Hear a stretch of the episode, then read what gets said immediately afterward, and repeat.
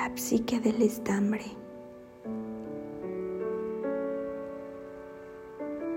Tenemos clavadas espinas en el dorso. Tenemos el alma pendiendo del minutero, la sangre en hilos medio deshilachados. Tenemos la palabra en un sonido. Tenemos la distancia tan corta, de la avenida a la roca. Todo es un maldito sarcasmo, ya no un mundo absurdo, ya no, ni lo que dijiste, ni lo que alguna vez dije. Alguna vez, alguna vez que con el tiempo no se hace más que un tiempo pasado a la palabra. Alguna vez se vuelve como el hubiera, que ya no existe, pero se dice. Alguna vez dije que hubiera querido quedarme contigo colgada de tu pecho de mi oreja a tus sonidos de compases tranquilos. Hubiera querido quererte por mucho más tiempo. Hubiera previsto desde antes todo este camino trozado. Decir hubiera es desperdiciar uno, dos, cuatro, siete segundos por cada tecleo. Hubiera, otra vez, y sin importarme la hora, un te quiero de lo que fuimos un último abrazo de lo que seremos despegados. Esto no está funcionando.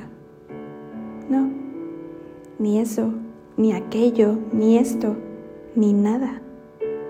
Pero sin embargo, aquí estamos, aquí seguimos aferrándonos más a la vida que a la muerte, más al calor que al frío, más a la sonrisa que a la felicidad. ¿Y por qué? Porque tú y yo crecimos y perdimos la noción de los parches, de remendar. Perdimos las costumbres, las costumbres de llevar trozos de tela para aquellos hilos que deshilachados en conjunto se nos van haciendo un gran hoyo, en la pierna, en el brazo, en el alma. En coserlos incluso en donde se ve roto, en cualquier parte que sea.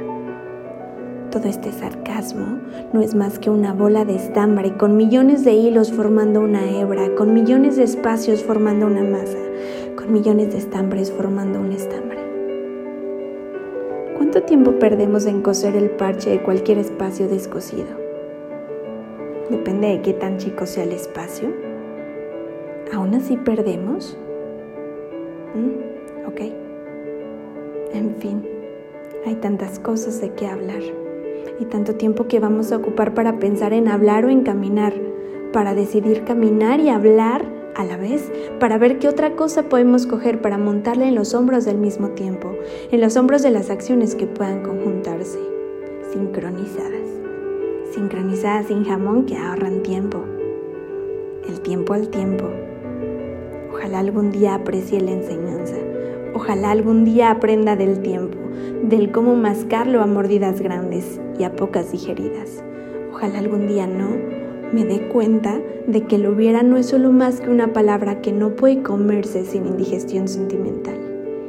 Ojalá algún día no me hubiera dado cuenta de que ojalá tampoco existe, ni palabra, ni sonido, ni cualquier letra. Ojalá no me hubiera dado cuenta del realismo. Ojalá no supiera de que nada, ni que nadie, ni que incluso yo existe hasta que se encuentra con la imaginación de otro. Ojalá no me hubiera dado cuenta de que di el abrazo más triste que pude haber dado en toda la vida.